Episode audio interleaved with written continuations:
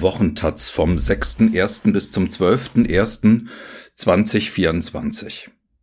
Ans Eingemachte. In Polen erweist sich der Machtwechsel politisch und gesellschaftlich als kompliziert. Und im Kulturbereich drohen Budgetkürzungen. Aus Warschau Agatha Pützig.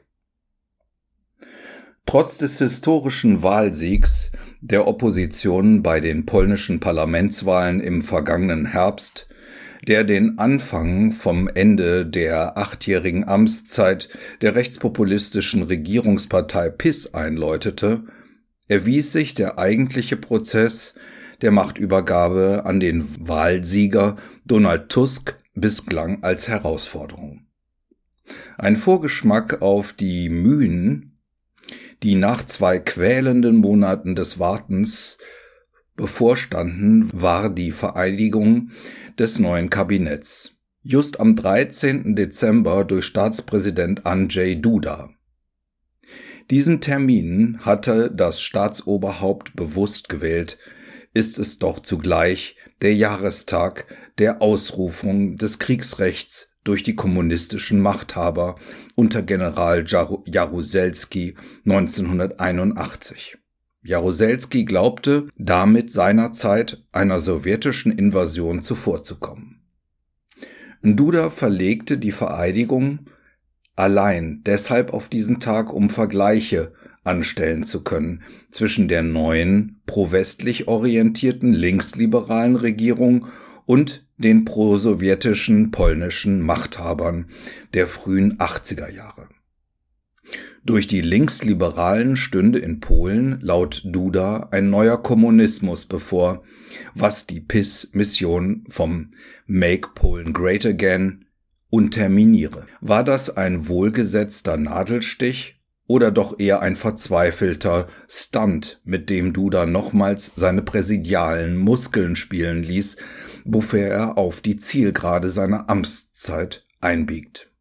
Duda, stets loyal zur PIS-Partei, tat alles, um die Machtübergabe zu verzögern. Zunächst dehnte er die parteiinternen PIS-Beratungen auf einen Monat aus, um dann Mitte November den bisherigen Amtsinhaber Mateusz Morawiecki erneut zum Premierminister zu ernennen. Obwohl die PIS am 15. Oktober klar die Mehrheit verfehlt hatte. Ein arg durchsichtiges Manöver, zumal bei einer Partei, die Rechtsstaatlichkeit regelmäßig missbraucht hat, um sie nach Gutdünken außer Kraft zu setzen. Letztendlich blieb das Intermezzo aber eine leere politische Geste, da die Interimsregierung schnell wieder von den Parlamentsmehrheiten abgewählt wurde. In meiner Regierungserklärung betonte der neue Premierminister Donald Tusk die Notwendigkeit, den Zusammenhalt der polnischen Gesellschaft zu stärken, nachdem diese in den zurückliegenden Jahren demoralisiert worden war und erheblich unter der Aushöhlung des Rechtsstaats durch die PIS zu leiden gehabt hatte. Tusk verglich den gegenwärtigen Moment in der Geschichte des Landes mit dem Wirbel, den die demokratische Bewegung unter Anschub der Gewerkschaft Solidarność 1980 entfacht hatte und mit den ersten freien Wahlen am 4. Juni 1989. Die Rückkehr von Tusk als Premierminister ist der Beweis, dass Polen das Zwei-Parteien-System nach wie vor nicht überwunden hat. Wahlsieger müssen hier grundsätzlich einen antikommunistischen Background haben und ihre Opponenten zugleich als Kommunisten abwerten. Eine Konsequenz, obwohl das neue linke Bündnis Levika ebenfalls Teil der Regierungskoalition ist, sitzen seine Vertreterinnen nicht mit auf der Regierungsbank. Tusk erinnerte auch an das Manifest des Grauen Mannes, des Piotr Czniesny verfasste, bevor er sich 2017 vor dem im stalinistischen Stil erbauten Justiz- und Kulturpalast in Warschau verbrannt hat. Aus Protest gegen die Polarisierung der polnischen Gesellschaft durch die PIS und ihr populistisches, antiwestliches und ausländerfeindliches Politikverständnis. Man könnte diese Geste von Tusk als sentimental abstempeln oder aber als Zeichen dafür werten, dass seine neue Regierung angetreten ist, um alles, was die Vorgänger angerichtet haben, rückgängig zu machen. Was bedeutet das in der Praxis? Es geht jedenfalls sofort ans Eingemachte. Zunächst mussten die offensichtlichsten Elemente der PIS-Propaganda Berieselung in den landesweiten Medien abgeschaltet werden. Als erste Amtshandlung enthob Kulturminister Bartolomei Sienkiewicz quasi über Nacht die Leitungsebene der öffentlich-rechtlichen TV- und Radiosender ihrer Ämter. Das führte zu Protesten, wenngleich nur 150-prozentige PIS-Parteimitglieder wirklich laut über diese Entscheidung murrten. Und natürlich Staatspräsident Duda, der sein Veto gegen eine staatliche Finanzierung der öffentlich-rechtlichen einlegte, weil die Entlassungen angeblich einen Bruch geltender Gesetze darstellen. Diese Säuberung könnte letztendlich zu einem Niedergang der öffentlich-rechtlichen Medienlandschaft Polens führen. Zumindest müssen die Sender ein Ende ihrer staatlichen Alimentierung befürchten, das Geld soll stattdessen in die Krebsforschung fließen.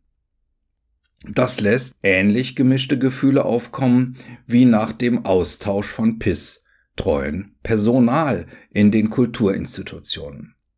Denn der ging Hand in Hand mit dem politischen Willen, gleich die Budgets der Institutionen zu beschneiden. So erging es etwa Janusz Janowski, dem Direktor des Nationalmuseums Zacheta Galerie, der als Gestalter von nationalistischen Sitzungen beim polnischen Pavillon für die Kunstbiennale Venedig berufen worden war, aber nun ebenfalls entlassen wurde. Folgt also aus dieser Politik, dass Kultur nur noch nach marktwirtschaftlichen Gegebenheiten funktioniert? Dass Kultur also nur möglich ist, wenn sie sich finanziell selber trägt? Immerhin gibt es Signale, dass die neue Tusk-Regierung nicht vollkommen marktgläubig ist, so sprach sie sich ausdrücklich dafür aus, den Wohlfahrtsstaat zu stärken, etwa in der Förderung von Kindern im Programm 500 Slotty Plus. Solche Politikelemente fehlten in Tusks erster Regierungszeit als Premier von 2007 bis 2014. Außerdem verspricht die Regierungskoalition, die Löhne im Dienstleistungssektor zu erhöhen. Lehrerinnen und Ärzte sollen mehr Geld bekommen. Für das Gesundheitswesen werden die öffentlichen Ausgaben erhöht, ebenso für den Bau von Sozialwohnungen. Auch soll die Finanzpolitik transparent gehandhabt werden. Die frisch gebackene Regierung garantiert auch, dass sie EU-Fördergelder nicht mehr blockieren will. Diese werden in Polen als nationales Gesundungsprogramm deklariert und unterstützen etwa die Umstellung auf erneuerbare Energien und die Modernisierung der polnischen Wirtschaft. Die erste Tranche wurde von EU-Präsidentin Ursula von der Leyen bereits angewiesen. Entscheidend sein wird nun zudem, dass der Verfassungszusatz über ein striktes Verbot der Abtreibung zurückgenommen wird. Ob es dazu kommt, ist allerdings fraglich. Christdemokraten und Bauernpartei, beide Teil der Regierungskoalition, wollen davon bisher nichts wissen. Ähnlich verhält es sich bei der gesetzlichen Verankerung von gleichgeschlechtlichen Partnerschaften. Die durch den Handelsstreit ramponierten Beziehungen zur Ukraine müssen im Lichte der neuerlichen brutalen russischen Bombardements auf das Nachbarland dringend verbessert werden. In seiner Regierungserklärung betonte Tusk daher gleich ein Bedürfnis nach mehr Sicherheit. Ein geschickter Schachzug.